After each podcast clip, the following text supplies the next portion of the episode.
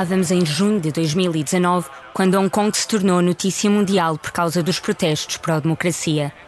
Durante o mês desafio, centenas de milhares de pessoas saíram às ruas, equipadas com t-shirts pretas e máscaras que as protegiam de gás lacrimogéneo e câmaras de vigilância.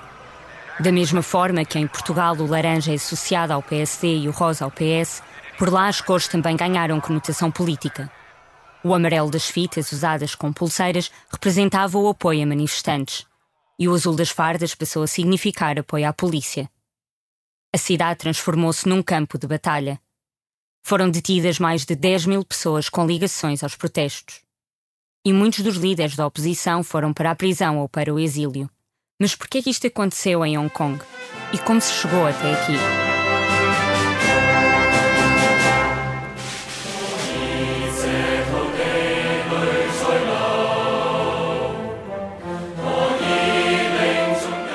Estamos a ouvir Glória a Hong Kong, o hino informal dos protestos que se viveram na cidade em 2019. É uma música de intervenção e o apelo à liberdade que corre na letra ditou que fosse proibida nas escolas. Contida no pensamento durante o horário escolar, saiu a plenos pulmões pelas bocas de milhares de manifestantes pró-democracia. Como Hong Kong pertence à China, o hino oficial da cidade é o chinês, a Marcha dos Voluntários. Mas quem não souber isto e fizer uma pesquisa rápida no Google pode ficar confuso com os resultados. Houve vários momentos em que a música Glória a Hong Kong passou em competições desportivas como se fosse o hino nacional. São quatro estrofes que ajudam a definir as emoções de um movimento e que causam desconforto político ao governo.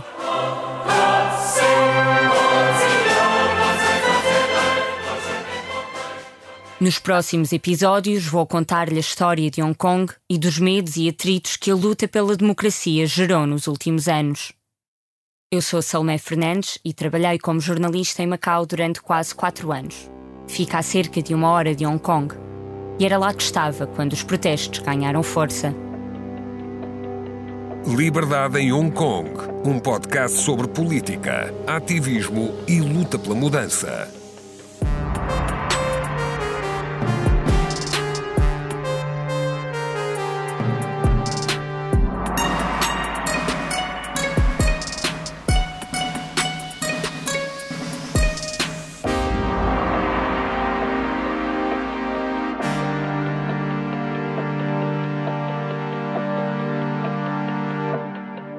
As entrevistas que vamos ouvir neste podcast foram realizadas ao longo de 2022.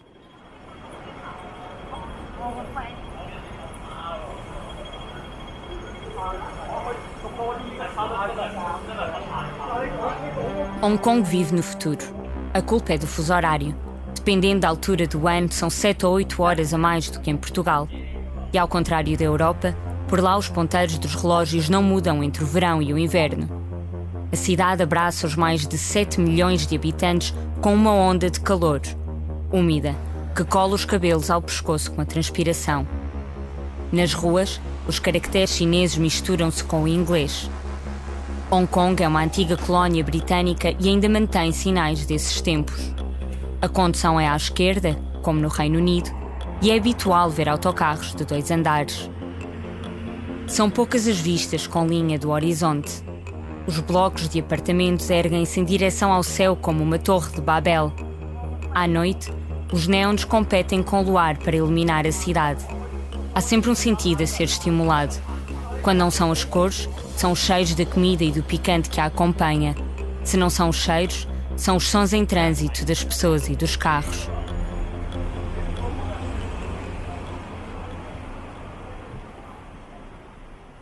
Mas a meio de 2019, os sons foram outros.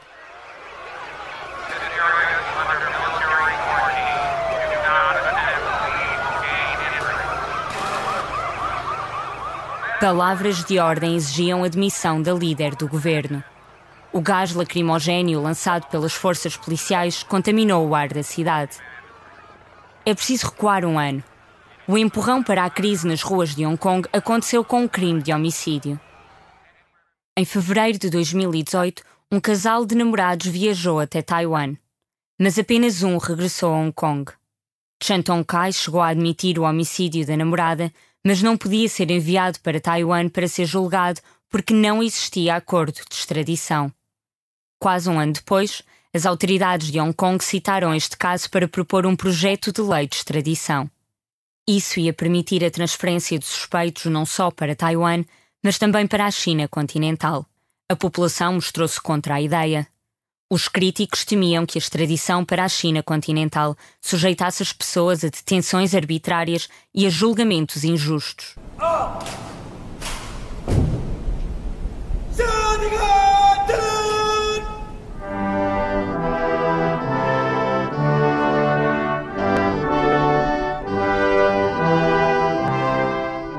Hong Kong é especial.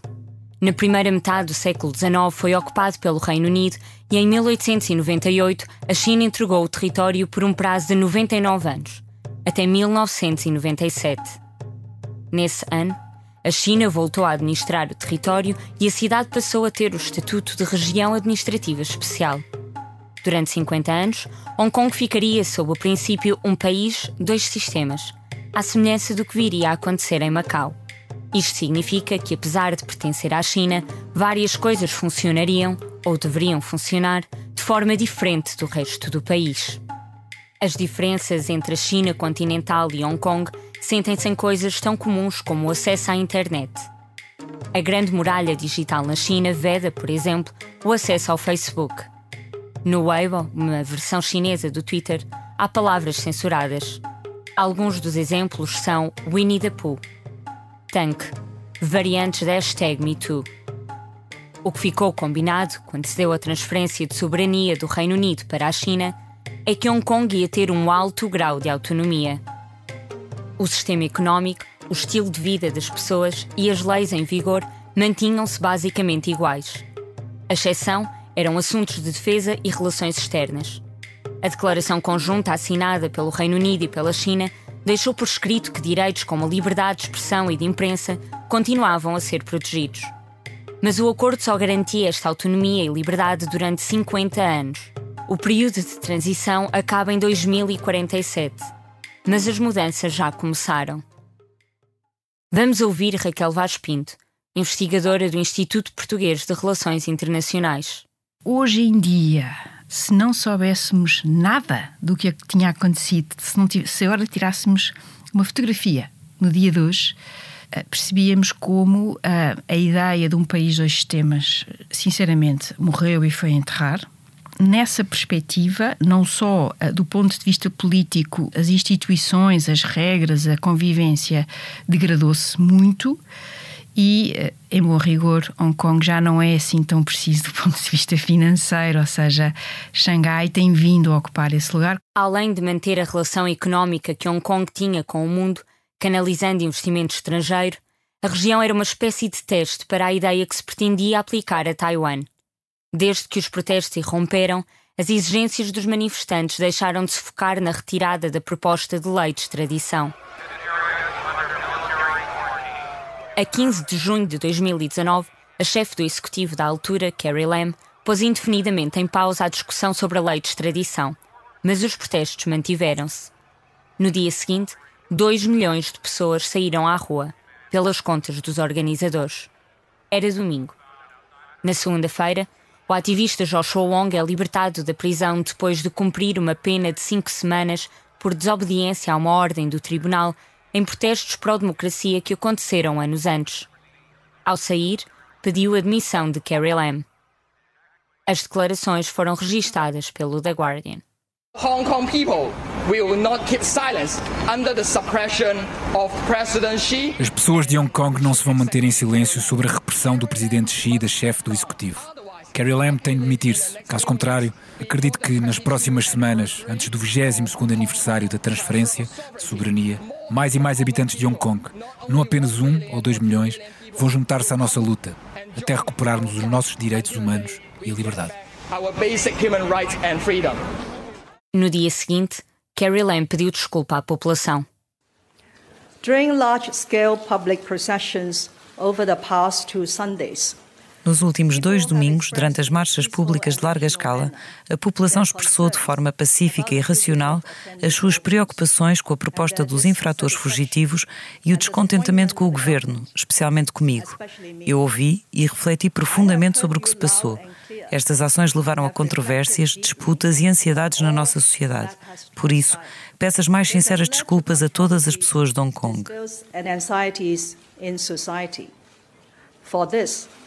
I offer my most sincere apology to all people of Hong Kong. A proposta acabou por só ser retirada vários meses mais tarde, em outubro de 2019. Por essa altura, a desconfiança contra a polícia estava instalada e a violência tinha se intensificado. Os protestos alargaram-se a uma ideia mais profunda da vida e dos direitos no território, e a resposta do governo tem silenciado essa vontade de democracia. Centenas de manifestantes foram detidos. Aprovou-se uma lei de segurança nacional que criminaliza a conspiração com forças externas. Retiraram-se livros de figuras do movimento para a democracia das bibliotecas públicas. Eu diria que foi um princípio interessante, que foi muito importante para a China naqueles anos relevantes e em particular num contexto pós-massacre de Tiananmen 89, eh, mas que hoje eh, já não faz sentido. Quem continua a falar num país do sistema, temos duas hipóteses. Ou não quer ver, ou então eh, está a leste de tudo o que está a acontecer no terreno.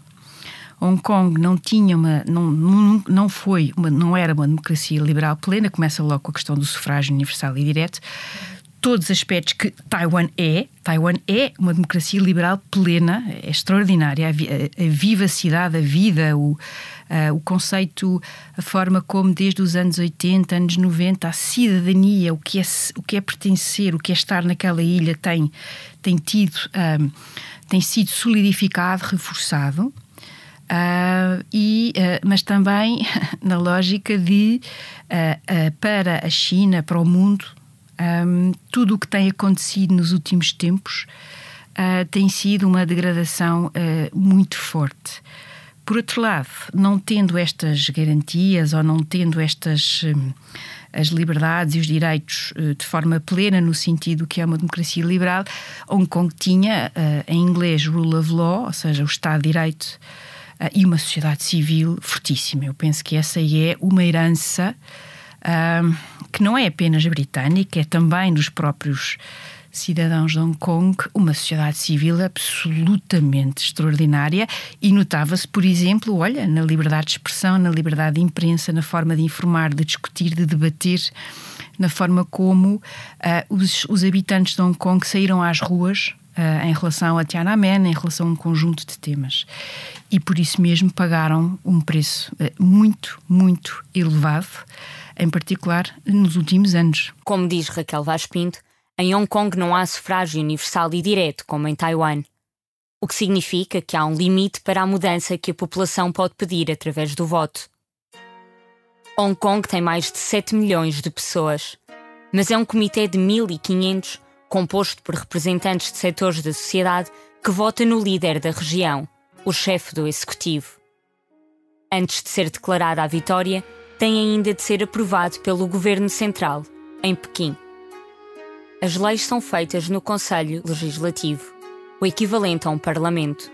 Também aqui há limitações de representatividade.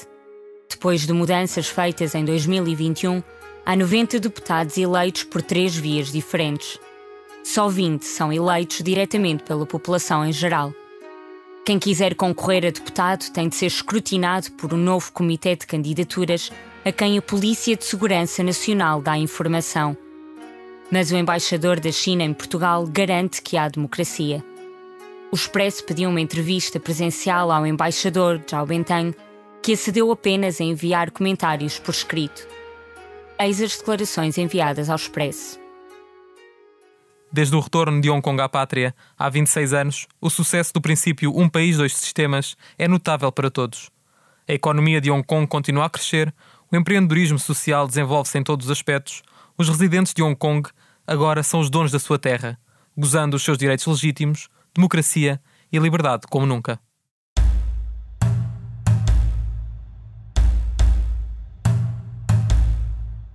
Hong Kong fica mais ou menos a 11 mil quilómetros de Lisboa, o que implica voo com escalas que demoram cerca de 18 horas a percorrer. É preciso quase um dia para chegar ao outro lado do mundo. Uma distância difícil de encaixar no pensamento, mesmo quando as contas se fazem de outras formas. Hong Kong está a 100 mil campos de futebol de distância. Há 220 mil piscinas olímpicas imaginárias a separar Lisboa de Hong Kong. Fica depois da Grécia, da Síria, da Índia, do Myanmar. Mas não é tão distante de Portugal como parece. O navio de Jorge Álvares aportou na ilha de Hong Kong em 1513. Em 2019, os números do governo diziam que existiam cerca de mil imigrantes portugueses em Hong Kong e perto de 20 mil residentes tinham nacionalidade portuguesa e chinesa. As mudanças no território já provocaram problemas a dois portugueses, ambos com dupla nacionalidade. O primeiro caso começou em agosto de 2020, quando Lun Kok tentou fugir para Taiwan de lancha. Ia com outras 11 pessoas que receavam ser detidas através da Lei de Segurança Nacional acabou detido na China continental depois da Polícia Marítima detectar a embarcação. Cumpriu uma pena de sete meses de prisão antes de regressar a Hong Kong, onde concordou declarar-se como culpado de tumulto pela participação num protesto de 2019. O segundo caso é o de Joseph John, acusado de sedição em novembro de 2022. Foi detido em Hong Kong por incitar à violência contra as autoridades controladas pela China depois de alegadamente ter criticado o governo de Hong Kong nas redes sociais. A crise política também aproximou Hong Kong de Portugal a nível económico. A Lei de Segurança Nacional fez disparar os pedidos de vistos gold por residentes de Hong Kong. Era visto por alguns como um plano de contingência, numa altura de profunda crise política. Não se sabia se o futuro da cidade era amarelo, azul ou vermelho. A tensão que se sentia não era só sobre o acordo entre a China e o Reino Unido ser ou não cumprido. A sensação que fica é que estava em causa a própria identidade da região. Em que tipo de cidade se iria tornar Hong Kong? E que nome é que se poderia dar a quem lá vive?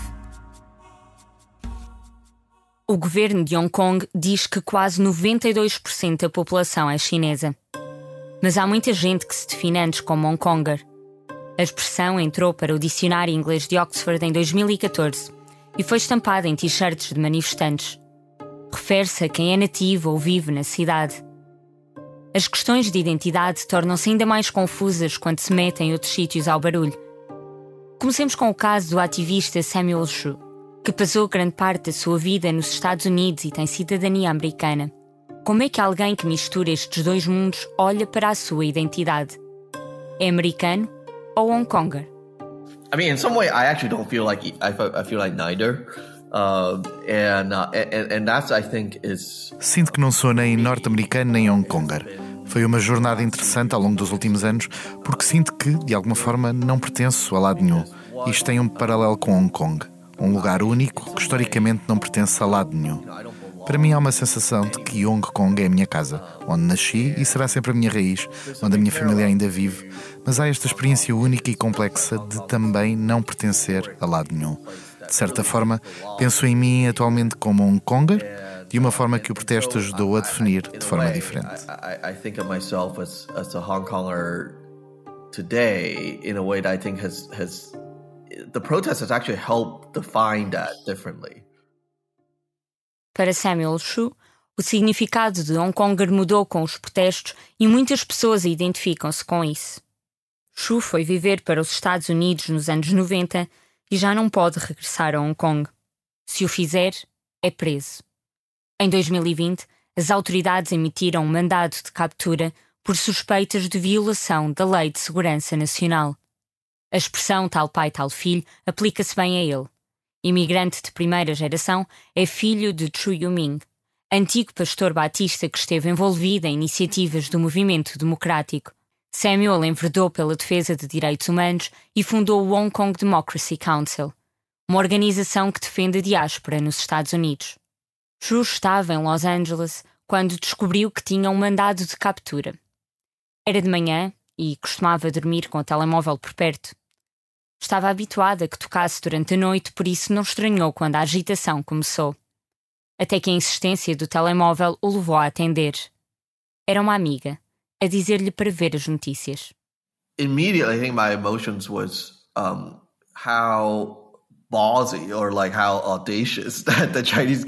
Pensei imediatamente quão ousada ou audaz é o governo para pensar que pode impedir um cidadão dos Estados Unidos da América de exercer os seus direitos americanos constitucionalmente protegidos. Pensei que era audaz, mas também escandaloso, embora tivesse lido a lei um mês antes e soubesse que isso fazia parte das hipóteses even though I, had read the law a month before and I knew that this was part of the feature. Vamos ver isto em detalhe mais à frente, mas a Lei de Segurança Nacional aplica-se a qualquer pessoa em qualquer parte do mundo. E isso trouxe-lhe outra sensação: a confirmação de que toda a gente tem motivos para se preocupar. This is not just happening in Hong Kong. This is not just happening to people in Hong Kong. Isto não está só a acontecer em Hong Kong, nem só às pessoas em Hong Kong. Isto estava a acontecer mesmo à frente da nossa porta.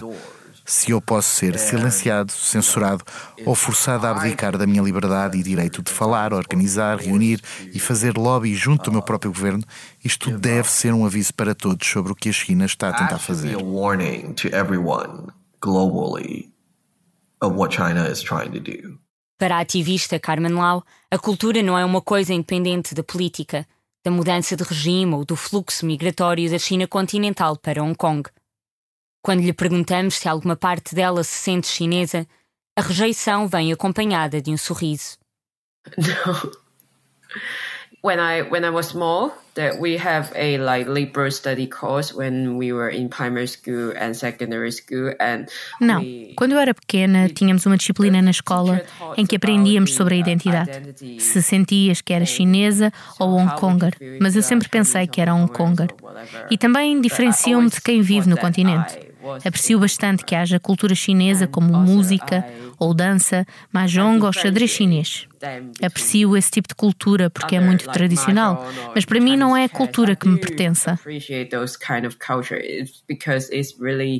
traditional, but for me that's not a part of culture that belongs to me. Carmen Lau vive no exílio no Reino Unido e não se limita a críticas comuns como a de que a China está a tentar mudar a língua da cidade de cantonense para mandarim. And then it became became really dynamic after maybe 10 or 15 years of the handover. Tornámos-nos muito dinâmicos ao final de 2010 ou 2015, nos anos depois da transferência de soberania, e quando houve o movimento dos guarda-chuvas em 2014 e as pessoas começaram a perceber que o governo de Hong Kong estava a tentar eliminar a cultura dos Hong Kongers e a tentar substituí-la com cultura chinesa, não apenas a língua ou as atividades culturais, mas também a cultura na política, no local de trabalho e na economia. Isso mudou gradualmente e em 2014 as pessoas começaram a perceber que era um assunto sério e os Hong Kongers começaram a resistir.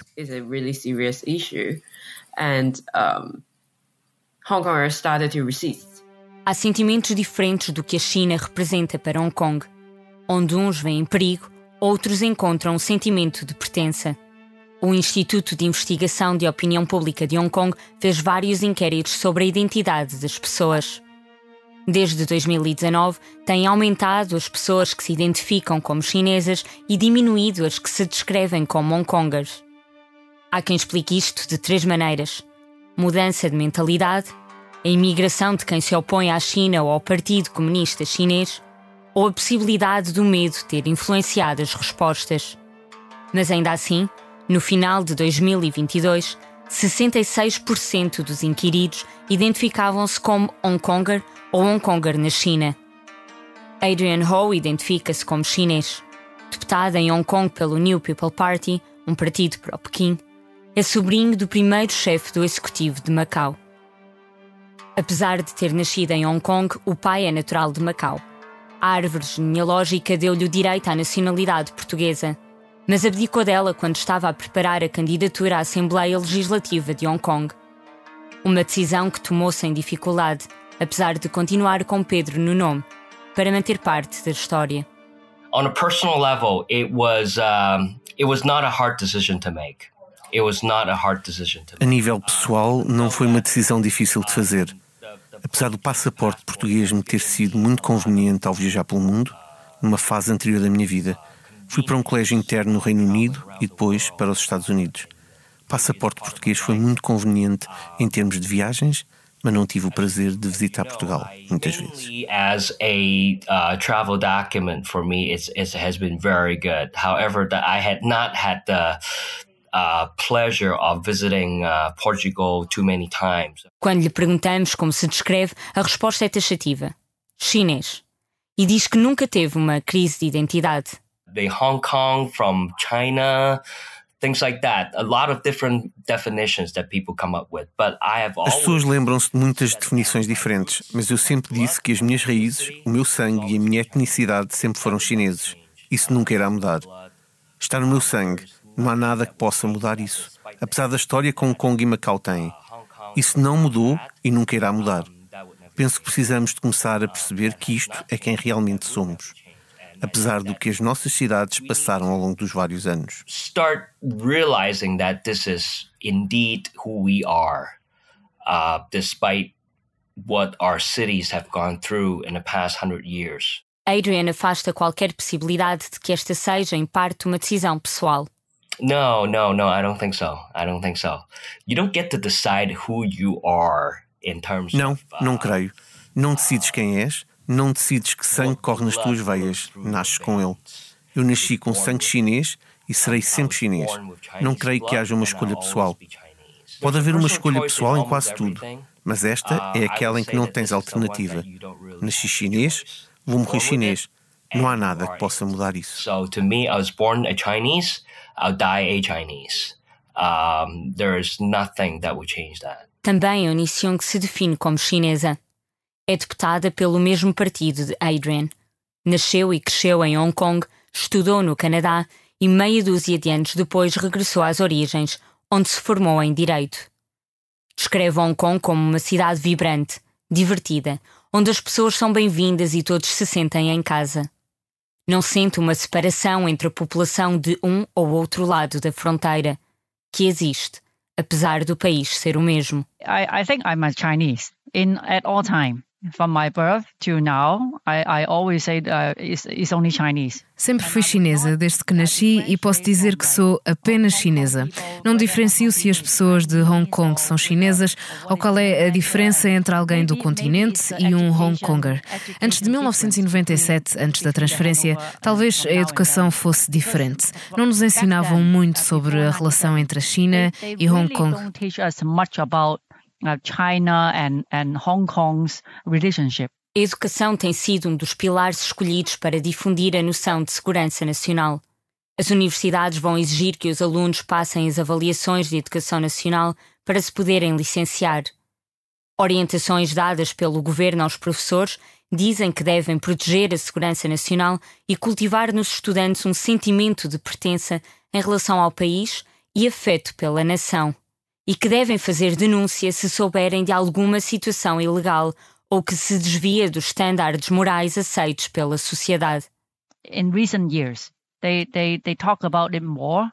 They um, start to só recentemente começaram a falar mais sobre isso, a informar os alunos e os jovens que Hong Kong é parte da China e a enfatizar isso. Penso que a educação teve alguns problemas antes da transferência de soberania. Agora somos parte da China e, na verdade, sempre fomos parte da China, mas não o comunicavam, não fizeram muito do lado educativo. Por isso, muitas pessoas têm um grande fosso geracional no reconhecimento de sermos chineses e na diferença entre Hong Kongers e chineses. Why we are being um, um, Chinese and what is the difference between Hong Kongers and Chinese? A pátria pode ser o país em que cada um nasceu e de que é cidadão, mas não se resume sempre ao país. A definição também pode ser o lugar onde uma pessoa se sente melhor ou em relação ao qual nutre um sentimento de pertença. A esse nível, Hong Kong não é diferente de outras cidades. Nem toda a gente que por lá passou pensa da mesma forma, tem a mesma ideologia política ou o mesmo sentido de identidade. Para alguns, isso é definido pelo sangue. Para outros, a possibilidade de protestar quando ele fervilha nas veias também é um elemento de identidade. E isso não começou só em 2019. O Liberdade em Hong Kong é um podcast de Salomé Fernandes com sonoplastia e música original de João Luís Amorim. A capa é de Tiago Pereira Santos com fotografia de Stanislav Kojiko. Dobragens de Cláudia Monarca, Diogo Cavaleiro, Joana Pereira Bastos, João Carlos Santos, João Diogo Correia, João Miguel Salvador, Marta Gonçalves, Martim Silva, Pedro Candeias, Pedro Miguel Coelho e Teresa Amaro Ribeiro. Título e créditos pela voz de José Valdeira apoio à edição áudio de Salomé Rita e apoio à produção de Marta Gonçalves. A coordenação editorial esteve a cargo de Pedro Cordeiro e Joana Beleza. Direção de João Vieira Pereira.